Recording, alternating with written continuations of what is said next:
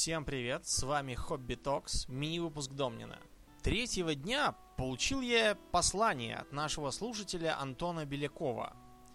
Благодаря вашему подкасту познакомился с игрой Crusader Kings 2, и мне она очень понравилась. Но у меня каждый раз, за кого бы я ни играл, получается так, что рано или поздно ко мне приходит войско в пять раз больше моего, и игра заканчивается. Эту игру вообще можно пройти более или менее успешно? У вас такое получалось? Можем вам ответственно заявить, что получалось и не раз в самых разных стартовых условиях. Однако вопрос, заданный Антоном, все-таки не праздный, поскольку игра исключительно непростая, многоплановая, многослойная, требующая серьезного внимания, понимания и погружения. Поэтому, учитывая, что через двое суток выходит очередной аддон к этой замечательной игре, э, который нас пошлет на просторы Индии и познакомит нас с э, буддизмом, джайнизмом и индуизмом, я решил э, записать такой небольшой подкаст на тему игр. Да, я знаю, что многие из вас просили что-нибудь про игры записать который, с одной стороны, будет полезен тем, кто хочет в эту замечательную игру поиграть, а с другой стороны, достаточно увлекателен даже для тех, кто не интересовался этой игрой и не планирует за нее садиться. Итак, начнем. Я думаю, все слышали про компанию Paradox Interactive, которая прославилась в первую очередь компьютеризацией настольной игры Европа Универсалис. Европа это представляет собой так называемую гранд-стратегию, то есть предлагает нам взять на себя управление одной из стран этого мира и провести ее от Возрождения до Викторианской эпохи. Задача эта была, разумеется, крайне непростой, поскольку правителю требовалось заниматься сразу всем. И экономикой, и торговлей, и войной, и дипломатией, и колонизацией, при этом ни один из этих элементов над другими не доминировал. То есть не было такого, как скажем, в той же Википедии, в которой кто воюет, тот главным образом и прав. И от него никакими дипломатическими средствами не спасешься никогда. Сразу за Европой последовало несколько других серий, которые отражали события, скажем, викторианской эпохи, времен э, Второй мировой войны, а также времен высокого средневековья в Европе. И это как раз и были первые крестоносцы. Сами парадоксы э, про свою игру выражались в таком духе. Представьте, что у вас есть кофемолка, и вы можете намолоть определенное количество кофе за день. Теперь представьте, что у вас есть 10 кофемолок. Ничего не изменится, потому что намолоть больше кофе вы не сможете, вы один. Крутить ручку вы не сможете в 10 местах.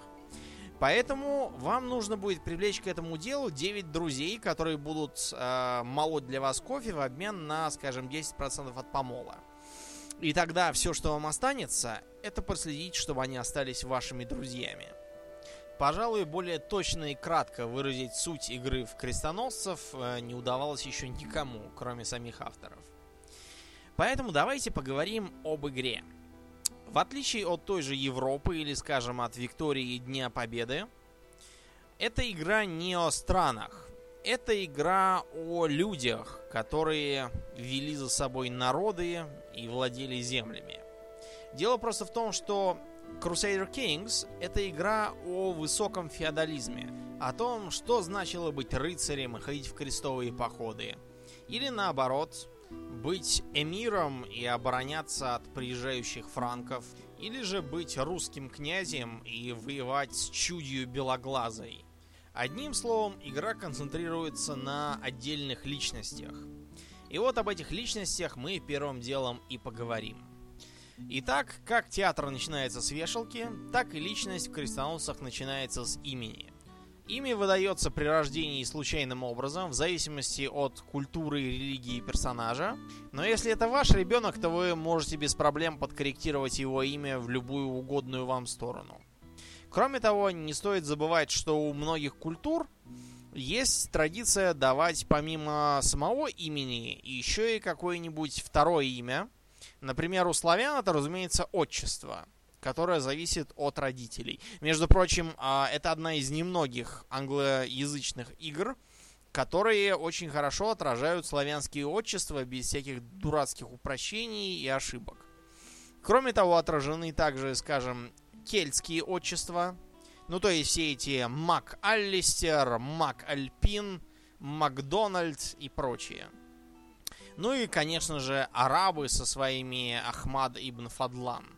Все это, в общем, не значит почти ничего, кроме эстетической ценности, никакой другой не представляет. Следующим идет возраст. Возраст это важно, потому что до 16 лет человек не считается за самостоятельную личность и пребывает в детском возрасте. При этом с 6 до 16 он может пребывать у кого-нибудь в обучении. Престарелые же персонажи имеют шансы стать дряхлыми, э, слабоумными и недееспособными. Ну, в общем, все как в реальной жизни. Следом идет династия персонажа. Династия означает род, из которого он происходит. Поскольку играем мы только за персонажей, которые имеют определенные земли, для них это имеет самую первостепенную важность. Дело в том, что высокородные персонажи несут с собой определенный бонус в качестве престижа. То есть э, вступить в брак и породниться с такими династиями это дело непростое. Кроме того, у мусульман есть одна интересная механика, которая распространяется сразу на всю династию. И поэтому важно, кто в нее входит. Дальше идет культура персонажа. Культура разделяется на несколько групп. А, скажем, шотландцы, ирландцы, валийцы и бретонцы – это все кельтская группа культур. Славяне, соответственно, тоже делятся на восточную группу культур, на западных славян и на южных славян.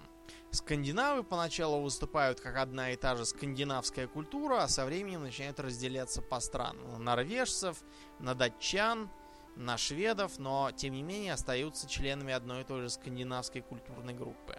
Персонажи из разных культур приобретают штраф ко мнению э, насчет друг друга.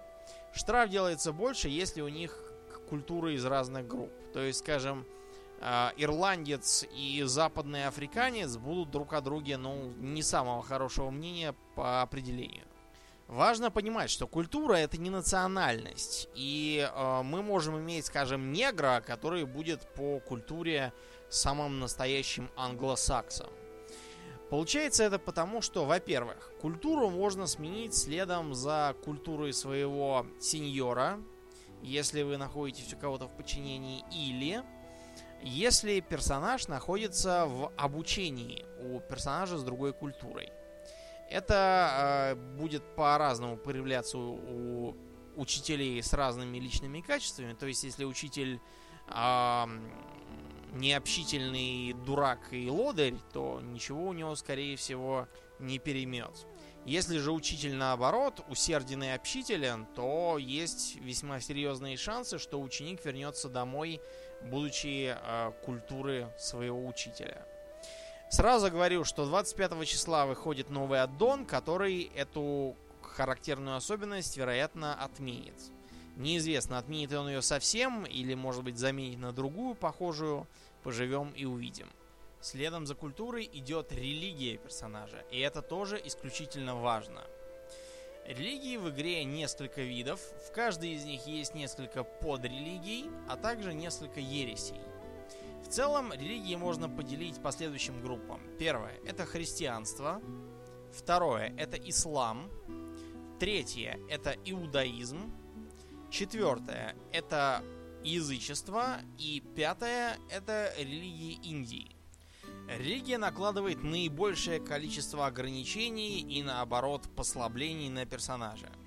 Она определяет то, а, на ком ему можно жениться и сколько раз. Кто именно унаследует его престол. Чем ему заниматься тоскливой зимой и многое-многое другое.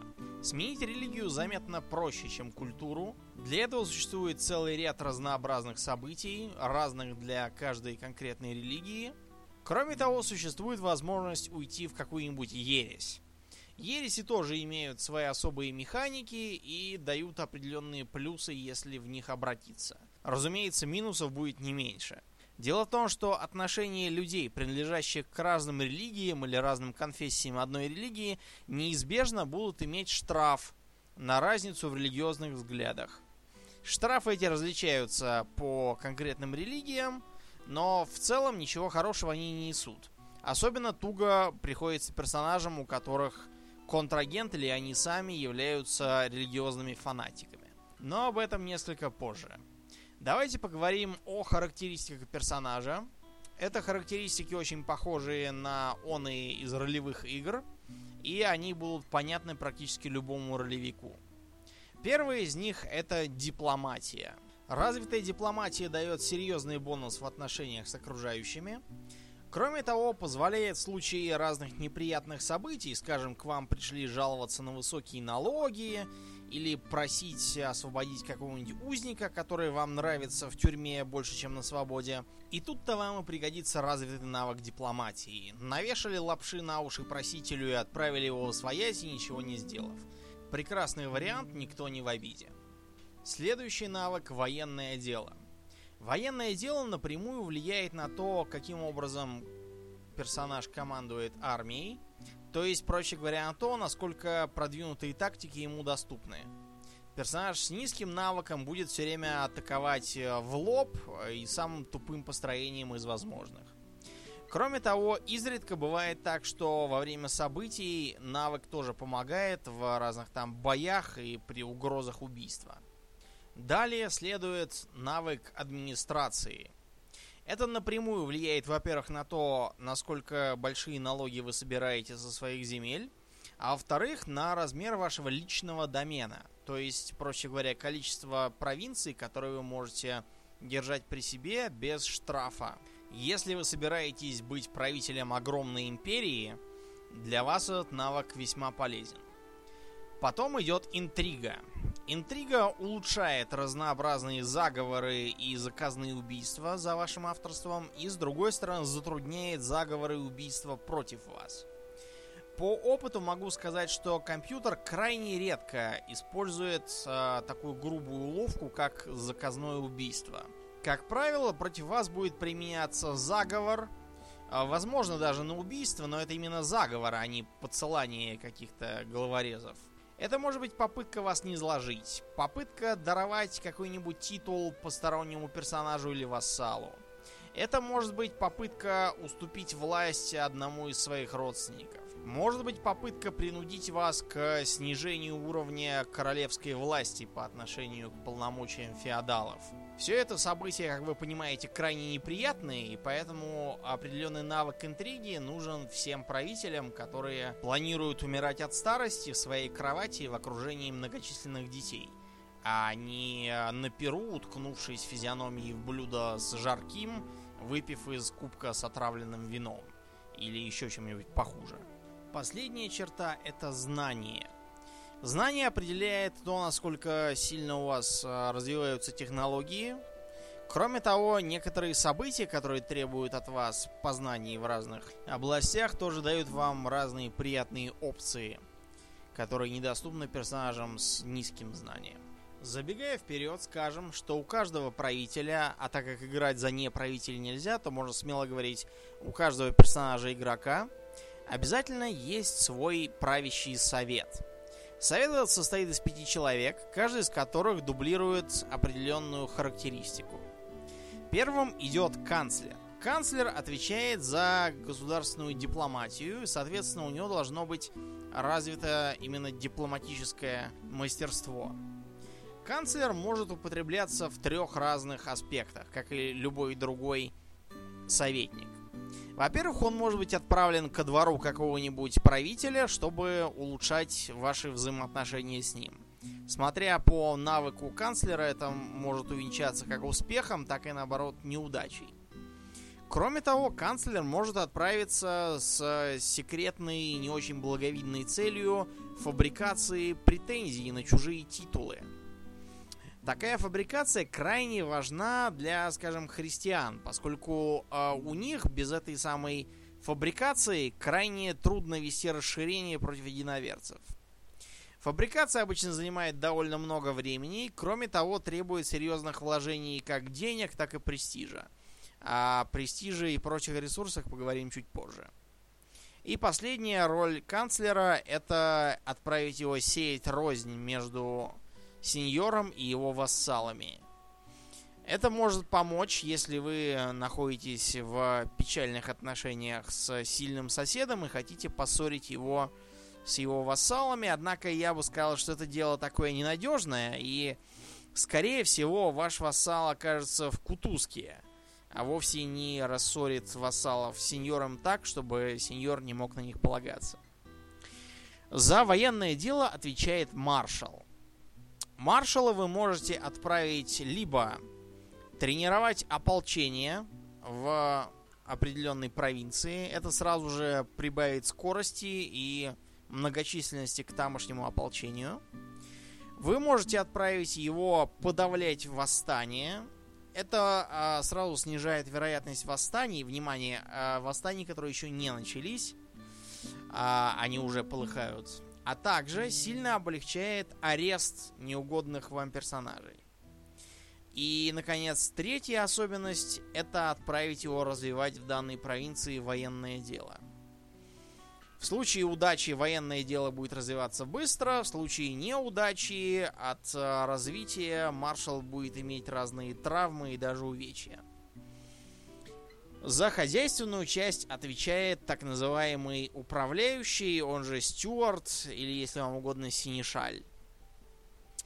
А стюарт может отправиться собирать налоги с конкретной провинции, во-первых, заметно повышая выработку золота там, а во-вторых, периодически провоцируя события, которые передает вам достаточно заметную сумму в деньгах сразу – в случае неудачи Стюарт может поплатиться своей жизнью, спровоцировать недовольство и восстание. В общем, ничего приятного. Кроме того, Стюарт может надзирать за строительством в данной провинции, сильно его ускоряя. Это может быть полезно, если вы, предположим, хотите усилить а, укрепление перед неминуемой войной. Кроме того, а, стюарда можно отправить на изучение хозяйственной науки в данной провинции, что обычно является для него самым распространенным занятием, потому что наука никому еще не вредила. Следом за стюардом идет мастер-шпион. Этот мастер-шпион прибавляет свой навык интриги к вашему и может быть направлен на раскрытие заговоров против вас или вообще против других персонажей в вашем владении – а, кроме того, он облегчает вербовку сторонников для вашей фракции и мешает вербовать сторонников тем фракциям, которые вам хотят навредить. Кроме того, его можно отправить на создание шпионской сети, которая, с одной стороны, улучшает шансы на заказное убийство персонажей в данной провинции, а также вообще приподнимает там туман войны и дает вам возможность посмотреть, что там происходит если вы этого не видите из-за удаленности. Третья способность малополезна, это отправить его в чужую страну на воровство тамошних технологий. Скорее всего, воровство закончится посадкой в тюрьму, и ничего он ценного не уворует.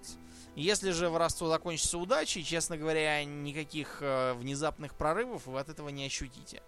50 баллов науки это не то, ради чего стоит рисковать ценным сотрудникам. Почему ценным? Дело в том, что если у вас канцлер вдруг там помер или перестал вас устраивать, вы можете выгнать и назначить другого. Но вот с мастерами-шпионами такое не пройдет. Запомните, мастер-шпион это самая важная и ключевая фигура во всем Ближнем Совете. Дело в том, что только мастер-шпион в состоянии вас убить таким образом, чтобы вы ничего не могли ему противопоставить. Но, согласитесь сами, он отвечает за вашу безопасность со стороны наемных убийц и заговорщиков. Если он сам решит послать наемных убийц или примкнуть к заговору, вам конец.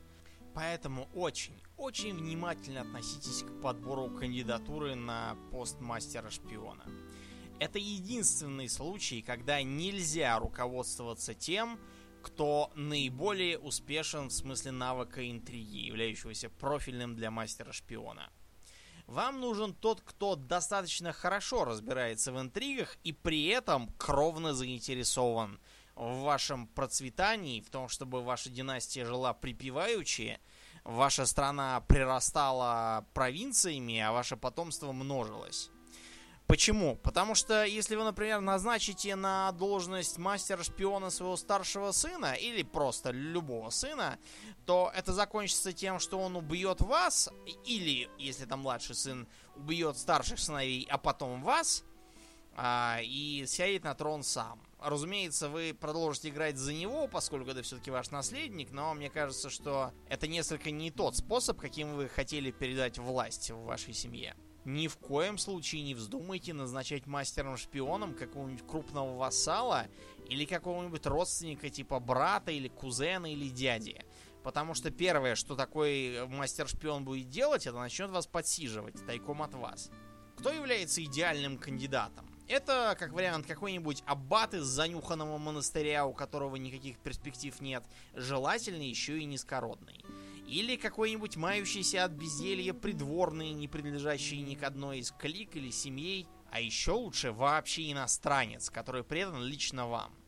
Чтобы эту преданность укрепить, вам нужно создать со своим мастером-шпионом крайне хорошие доверительные отношения. Даруйте ему э, почетные титулы. Можете периодически одаривать его деньгами. Э, устройте ему исполнение всех его желаний. Например, жените его на ком-нибудь на какой-нибудь там а, незаконнорожденной племяннице, как вариант. Короче, делайте все, чтобы, во-первых, он был счастлив, а во-вторых, чтобы мысли о том, чтобы сменить вас с поста правителя, даже не забредали к нему в голову, чтобы он понимал, что в любом случае вашего отстранения он будет первым, кто вылетит с работы. Ну и последний член совета – это духовный советник. Этот советник отвечает за, во-первых, религиозную сторону вашей власти, а с другой стороны за научно-технический прогресс. Его можно, с одной стороны, отправить проповедовать вашу религию в те провинции, в которых ее не признают, или, скажем, в которых завелась ересь. Его можно отправить изучать культурную технологию – что в идеале должно привести к ускоренному поступлению очков э, научных исследований. В реальности такие духовные советники регулярно начинают впадать в ересь и предлагать вам в нее же обратиться. У вас есть выбор либо обратиться, кстати, это неплохой способ примкнуть к ереси, если у вас есть такое желание, либо посадить его в тюрьму, в тюрьме э, ему можно тут же предложить перекреститься обратно, что он сделает, ибо заключенный, после чего посадить его обратно на ту же должность. Он не обидится и зла на вас не затаит. Ну и, наконец, третье различается по религии. У большинства религий третья функция – это налаживать отношения с местными духовными лидерами. Особенно ценно это для католиков, которым э, благожелание папы и епископов очень важно – по причинам, которые я упомяну несколько позже. А вот у мусульман третья особенность – это отправиться раздавать милостыню бедным. Нужно это, во-первых, для того, чтобы снизить процент недовольства вашей властью в провинции, а во-вторых, для того, чтобы зарекомендовать себя с лучшей стороны перед местными феодалами, будь они это заметят.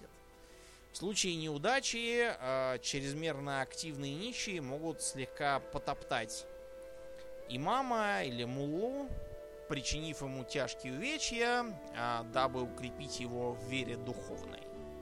На этом список советников заканчивается. После характеристик мы с вами переходим к личным качествам. Качеству одного персонажа может быть практически сколько угодно, и все их можно подразделить на следующие типы. Первым обязательно идет образование. Образование у персонажа должно быть в направлении одной из характеристик. Он может быть образован как дипломат, или как э, священник, или как воин, или как интриган, скажем, и так далее. Образование бывает в четырех степенях. Первая, самая плохая, как правило, не дает почти ничего. А последняя, четвертая, наоборот, очень хорошая, дает серьезные плюсы к характеристикам и почти никаких минусов. Сразу за образованием идут врожденные качества. Они могут быть как хорошими, например, э, привлекательность или физическое здоровье, так и плохими, скажем, заикание, хромота, горбатость, карликовость, Словом, не очень приятные физические особенности. Эти особенности зависят не от э, условий жизни, а от наследственности.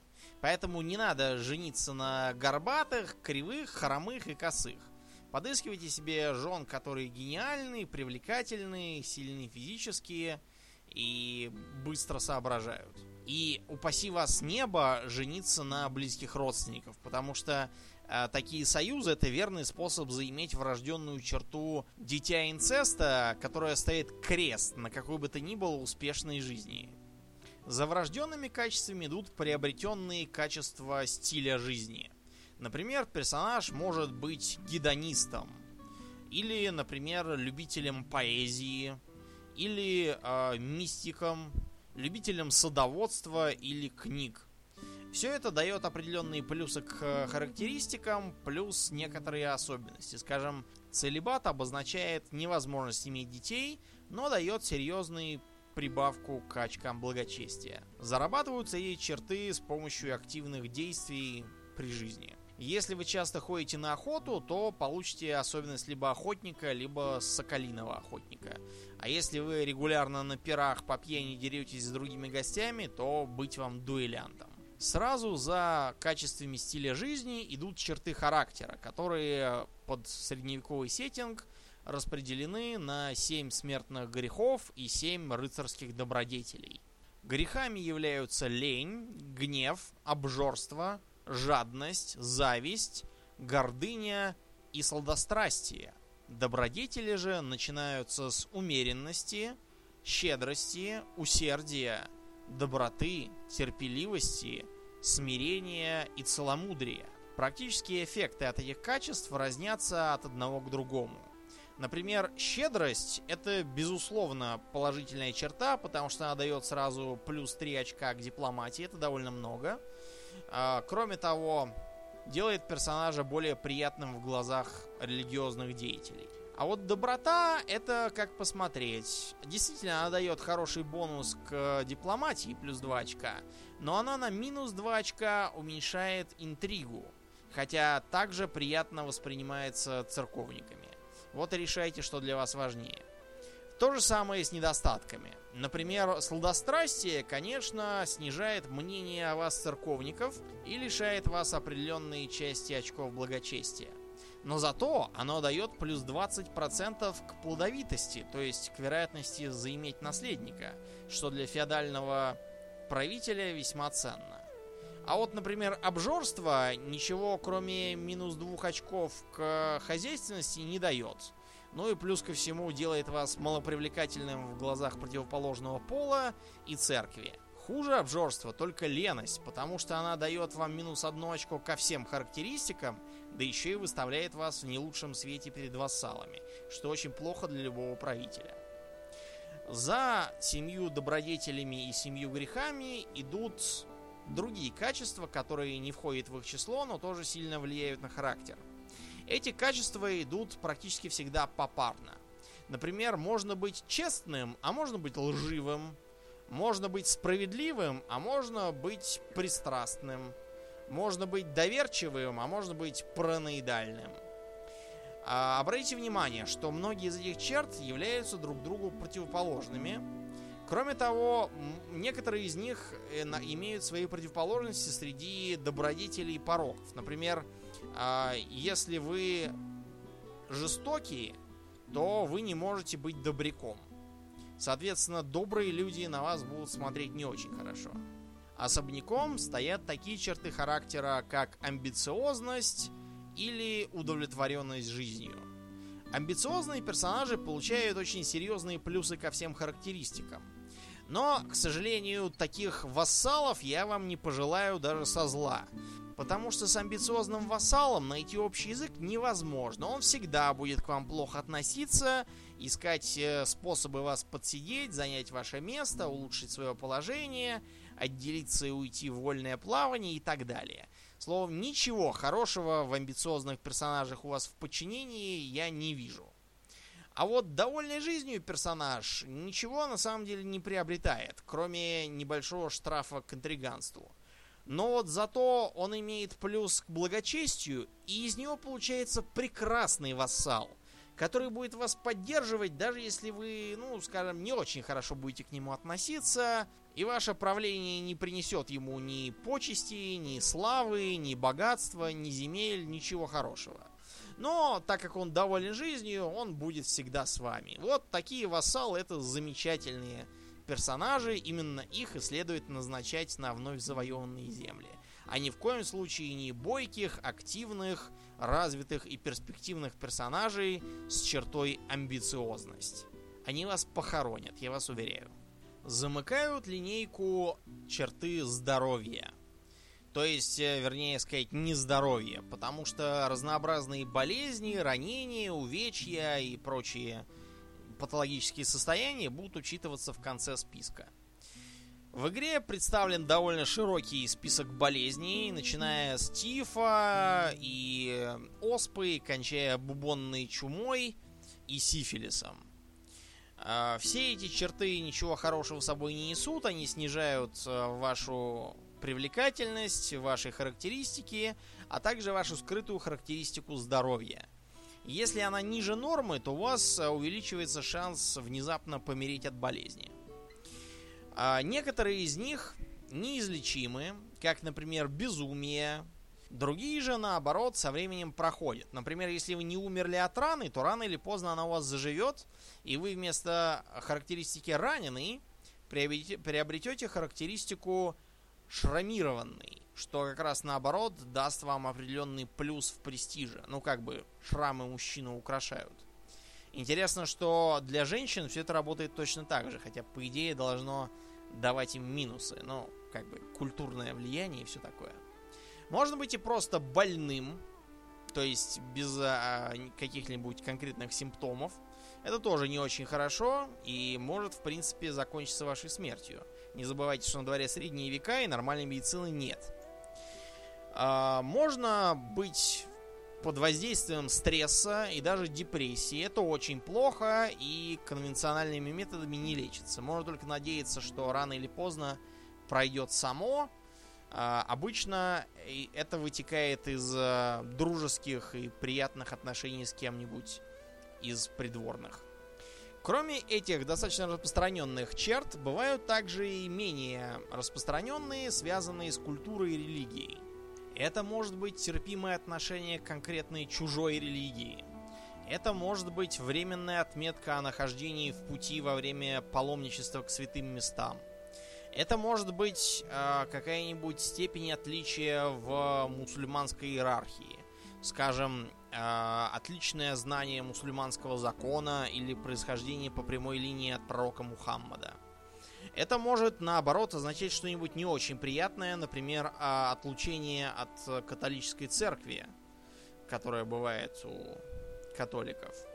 Может быть, а, например, статус крестоносца или муджахида, то есть а, означает участника успешного крестового похода или джихада – и разное другое. Я думаю, что с выходом нового аддона там появится еще, наверное, вдвое больше э, против прежнего таких особенностей. Как бы то ни было, э, все эти особенности так или иначе влияют на ваши отношения с другими персонажами. Отношения можно посмотреть, попросту ткнув по э, картинке персонажа и наведя курсор на зеленые циферки. Отношение может варьироваться от минус 200 до плюс 200. А при этом а, все значения свыше этого учитываются, просто не показываются на счетчике. Можно посмотреть все факторы, которые ведут к улучшению и ухудшению отношения. Первое и главное это разница или сходство в религии и культуре.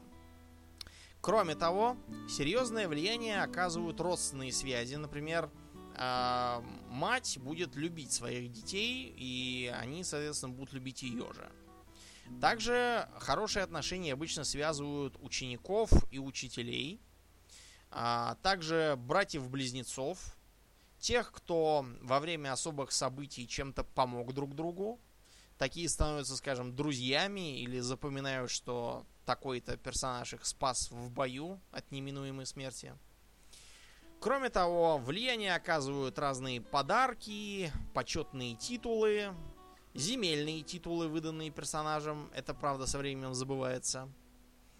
Ну и, кроме того, разные решения, принятые в пользу или против того или иного персонажа во время особых событий. Помимо этого, серьезную роль играют характеристики и качества. Высокий уровень дипломатии повышает отношения с любым персонажем, неважно кто он и откуда. Характеристики обычно учитываются исходя из личности другого персонажа. Например, если вы добряк, то, боюсь, с жестоким человеком не поладите. Если вы э, человек э, любвеобильный, то с целомудренным вам будет крайне трудно общаться. А вот если, скажем, вы оба охотники, или вы оба э, люди набожные, даже до фанатизма, то вы поладите мигом, без всяких проблем. А, кроме того, играет роль а, социальное положение персонажа. Скажем, если этот человек церковник, а вы игнорируете объявленный крестовый поход, то относиться он к вам будет плохо. Будет серьезный штраф. В отношениях между сеньорами и вассалами роль играют а, возложенные на вассалов обязанности, налоги, если такие есть, повинности, а, играет роль политика сеньора в отношении принадлежащих ему земель. Скажем, если король а, не отдает герцогские титулы и оставляет себе больше двух таких титулов, то другие вассалы будут на него сердиться. А особенно сильно сердиться будут те вассалы, которые по занимаемой территории могут претендовать как раз на эти удерживаемые им герцогские титулы. Что из этого вытекает? Когда вы расширяете свои владения и решаете, какие земли кому отдать, ни в коем случае нельзя выбирать э, по нескольку земель из разных концов страны, из разных герцогств. Потому что таким образом вы только вобьете клин между собой и сразу несколькими вассалами. Все они будут на совершенно законных обстоятельствах говорить, а почему это вам принадлежит вот это вот э, графство, если оно входит в герцогство, которое как бы де юре и де факто принадлежит мне. Каким образом так выходит? А с другой стороны, если вы будете раздавать какие-нибудь не очень хорошие с вашей точки зрения, ну, предположим, что они действительно не очень хорошие, графства в принадлежащих вам герцогствах, то эти графы через некоторое время позабудут о том, что вы их одарили, и начнут э, от вас клянчить все остальные земли в данном герцогстве и заодно герцогский титул. В общем, проблем вы не оберетесь. Делать надо совершенно по-другому. Вы должны заранее в масштабах королевства подобрать два самых важных, богатых и по возможности обширных герцогства, желательно находящихся рядом друг с другом, чтобы в случае внезапной тревоги войска могли сразу объединиться в одну армию и выдвигаться на место действия, а не собираться с разных концов страны. Эти герцогства должны принадлежать только вам и никому больше. Все остальные герцогства раздавайте своим вассалам. Ни в коем случае не надо давать э, одному персонажу больше одного графства. Даже если он герцог, герцог, а в герцогстве как раз два графства есть.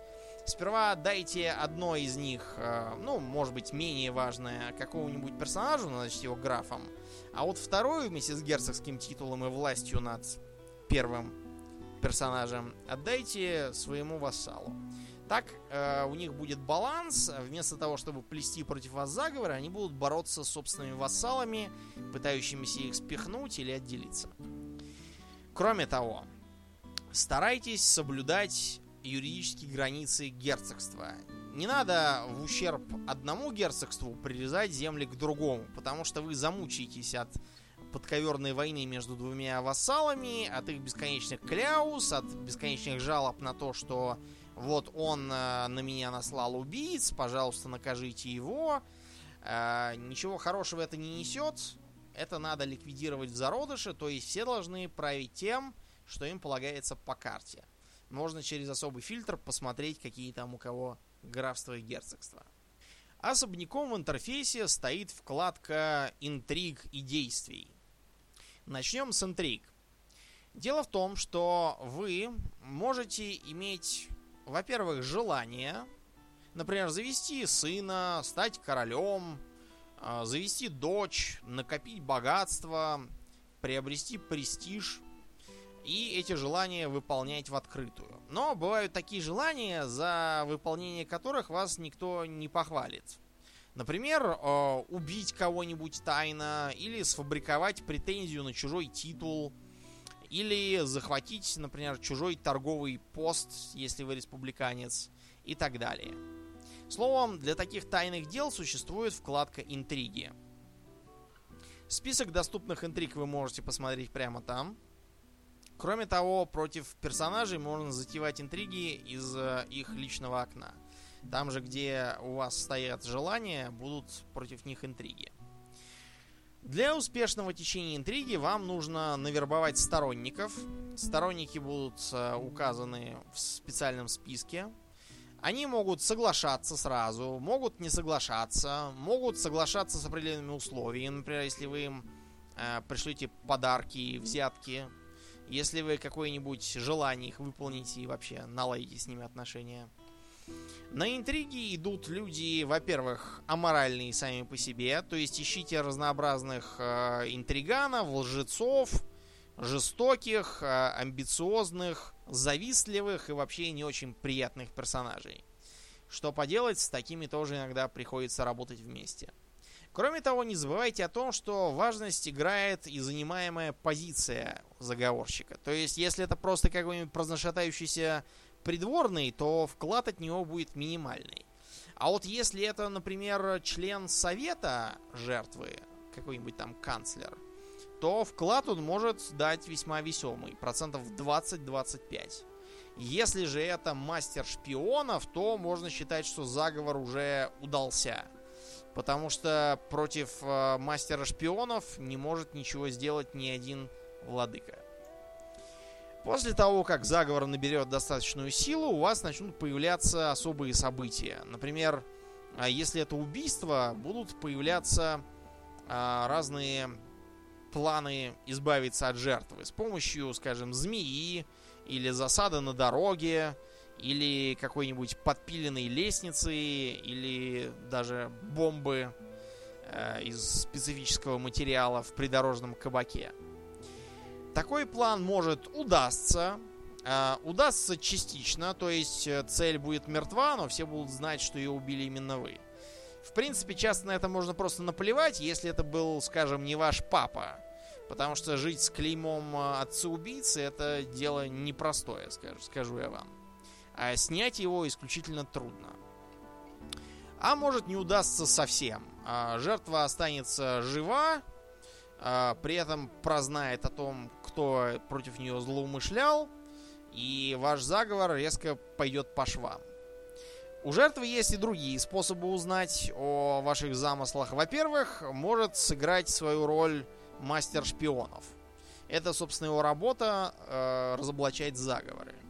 Во-вторых, кто-нибудь из ваших э, товарищей может э, на радостях зайти в кабак, хорошенько там выпить, ну и начать трепать языком про то, как здорово он сговорился с вами на то, чтобы убить такого-то и такого-то персонажа. Разумеется, для заговора это тоже будет иметь печальные последствия. Равно испортит вам отношения с э, предполагаемой жертвой и с ее родней.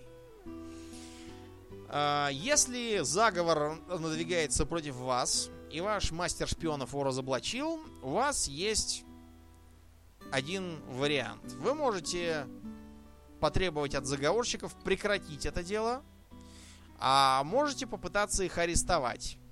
Это будет вполне законным, поскольку они злоумышляют против вас. И то, и другое действие может удастся или не удастся с разным успехом, в зависимости от условий. Например, если заговор только-только начался и еще не имеет никакой реальной власти и силы, а также перспектив, то простого приказа прекратить для заговорщиков будет уже достаточно. А вот если они набирают силу, то, вероятно, пора поднимать тревогу, хватать их, бросать в тюрьму или, по крайней мере, стараться таким образом э, вынудить их бежать или открыто выступить против вас, не дожидаясь участия остальных членов заговора. Помимо таких опасных деяний, в той же вкладке вы можете посмотреть на официальные действия. Различаются они по культурам и религиям. Например, христиане могут э, устраивать летние ярмарки, осенние охоты и зимние пиры. Э, у мусульман роль этого э, занимает празднование Рамадана э, каждый год в соответствующий период по лунному календарю. Это тоже включает в себя пиры, разные там действия для поправки своего имиджа и для улучшения собственного духовного состояния. Бывают также одиночные действия, например, отправиться в хадж, если вы мусульманин, или просто в паломничество, если вы христианин, по святым местам. Такие действия запускают достаточно длинную цепочку действий, в результате которой вы можете поучаствовать в разных приключениях, получить как положительные, так и отрицательные последствия. Можете даже и погибнуть там где-нибудь. Очень просто при нападении разбойников или заблудившись в пустыне. А, и это является отдельной, так сказать, игрой в игре. Кроме заговоров, существуют еще так называемые фракции. В отличие от заговорщиков, фракции вполне открытые. Они представляют собой группировки знати в конкретном королевстве, которые борются за какую-нибудь цель. Например, изменить политику внутри королевства, отделиться от него, сменить правящего монарха, добиться передачи какого-нибудь герцогства другому владельцу и так далее. Как правило, для правителя страны ничего хорошего в этих фракциях нет. И с ними нужно бороться сразу же. Бороться можно разными способами. Можно попробовать с помощью своего мастера шпионов э, отвадить придворных от участия во фракции. Можно попробовать одним ударом ликвидировать саму причину фракции. Например, если вас хотят э, сместить и заменить на вашего злого брата-близнеца. Ну, почему бы брату-близнецу не эм, свалиться так с лестницы или вдруг э, повстречать в лесу разбойников из, э, видимо, соседнего королевства? Всякое бывает с претендентами на престол, знаете ли. После этого фракция самоуничтожится. А, можно, скажем, не дожидаясь, пока вас заставят понизить уровень контроля короля за вассалами, снизить его самому. Таким образом, вы спасете лицо и, наоборот, заслужите благодарность среди своих вассалов. Иногда, впрочем, бывает так, что фракция раздувается в размерах, приобретает силу и имеет наглость бросить вам вызов в открытую.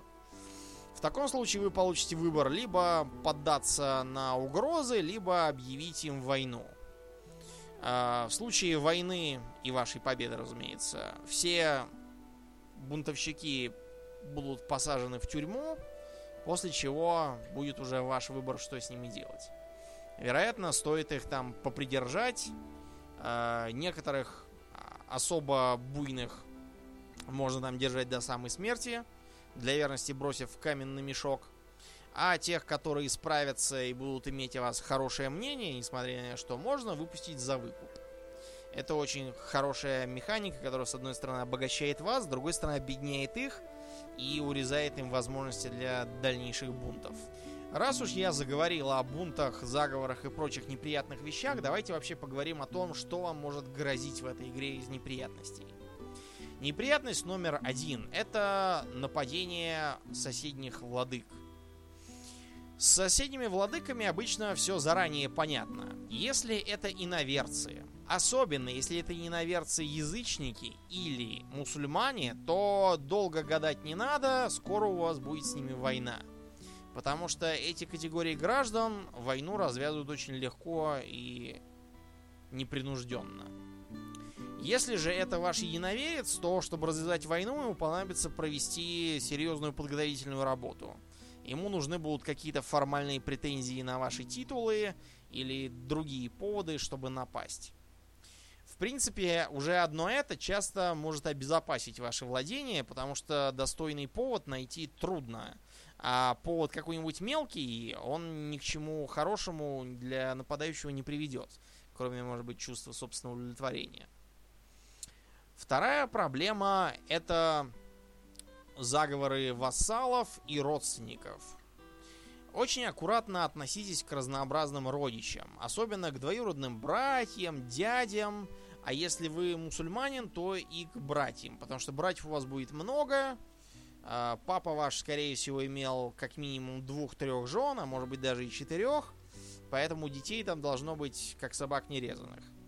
При этом у мусульман в этой игре э, братья друг друга не очень любят, причем вполне обоснованно. Э, и могут сажать друг друга в тюрьму, если сумеют. При этом без всяких последствий. То есть за родственниками нужен глаз да глаз. А осложняет ситуацию то, что вы не можете просто взять их всех перебить, потому что вы тогда сделаетесь братоубийцей, а это несет крайне неприятный осадок на взаимоотношения с абсолютно любыми персонажами э, в, в этой игре. То есть э, смотреть придется аккуратно. Либо ликвидировать их по-тихому, либо стараться как-нибудь еще от них избавиться. Например, э, женить их на какой-нибудь э, посудомойке из дальнего королевского двора, при этом э, оговорив в брачном контракте, что все потомки от этого брака будут иметь фамилию матери. То есть э, никакую. Если речь идет о вассалах, то вам надо к ним обязательно присмотреться. Вассалы, которые амбициозные, или отличаются от вас по культуре, или еще хуже религии.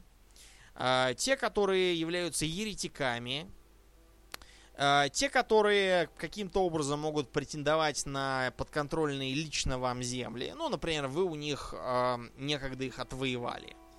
Э, или, скажем, другим каким-то поводом дали претензию на свои титулы. От всех этих вассалов надо как-нибудь избавляться. Разумеется, просто так взять и вытряхнуть их из кресла не получится, потому что на вас тогда ополчатся остальные вассалы. А, иногда бывает полезно подождать, пока они попадутся на заговоре против вас, и попробовать их арестовать. Если арест удастся, то вассал отправится в тюрьму и будет там сидеть как мышка, в буквальном смысле. Если же арест не удастся, то вассал поднимет э, свой флаг в восстании против вас. И тогда вы просто его разгромите, я подозреваю, что свои силы у вас гораздо больше, чем у одного из ваших вассалов, и опять же посадите в тюрьму.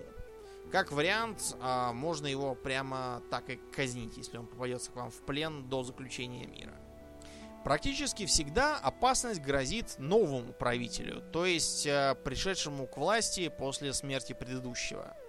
Первые 10 лет такой правитель будет иметь минус к взаимоотношениям с вассалами, как раз потому, что он новый – и, кроме того, в этот период обычно обостряются разнообразные противоречия в духе желания феодалов снизить контроль короля над ними или желание отдельных э, герцогов э, отделиться от королевства или еще чего-нибудь в таком же духе. Э, как правило, после воцарения нового персонажа э, множатся заговоры и фракции, и сделать с этим можно не так уж много. Популярная уловка это под конец жизни предыдущего короля, особенно если он был достаточно успешен, а, последовательно поднимать налоги, взимаемые из феодалов, и поднимать степень контроля короля над их делами. Таким образом, а, когда новый король вступит на престол, он сможет с э, легкой совестью это все отменить и таким образом заслужить благодарность вассалов и выбить почву из-под ног у всех главных смутьянов. За ними никто не пойдет, и они останутся в позорном одиночестве. Кроме того, а, полезным для короля является женитьба и наличие наследников сыновей. Это тоже прибавляет ему веса в глазах феодалов. Кроме того, есть и другие способы подружиться с ними. Это, во-первых, посылать им подарки, Стоит это, конечно, дорого, и чем а, серьезнее феодал, тем дороже, но бывает, что без этого не обойтись. Давать им почетные звания, только следите за тем, чтобы звание, которое вы им даете, было действительно почетным. А, если вы дадите звание шута а, или, скажем, дегустатора блюд на предмет отравы, то, боюсь, с феодалом у вас отношения не заладятся очень надолго. Ну и, наконец, э, можно устраивать разные мероприятия вроде пиров и охот. На этих пирах и охотах ваши феодалы смогут поесть, попить, посмотреть на вас в деле, впечатлиться и, вероятно, завязать дружбу друг с другом и вместе с вами. Только не забывайте, что феодалы, которые вас не любят, на пир к вам просто не поедут. А, по очевидным причинам. Не хотят они нас видеть и все. Перед этим, вероятно, можно попробовать наладить с ними отношения усилиями канцлера, а также упомянутыми мной подарками. Отдельно стоят церковники.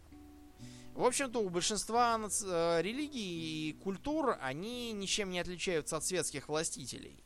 А вот у католиков с церковниками вечная проблема. Дело в том, что епископ э, не имеет обязанности платить налоги своему королю. Или кто у него там за сеньора.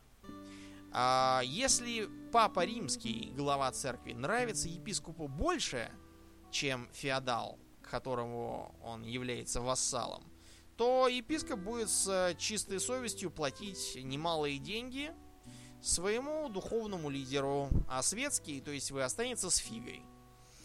Можно с ним бороться двояко. Либо посылать своего канцлера или, или духовника на налаживание отношений с этим иерархом. Тот же духовник может испортить отношения иерарха с римским папой и таким образом перенаправить золотой поток в ваши карманы. Игра, как видите, крайне многогранная. Разговаривать о ней можно долго. Она говорила я уже почти на час. Время, тем не менее, уже 3 часа ночи. И пора мне закругляться. В следующем выпуске по королям крестоносцев мы поговорим о трех базовых ресурсах игры, а также о местном военном деле и боевой механике. Кроме того, вероятно, к тому моменту уже выйдет свежий аддон про Индию, и мы поговорим в том числе и про нее. На сегодня все. Deus Vult.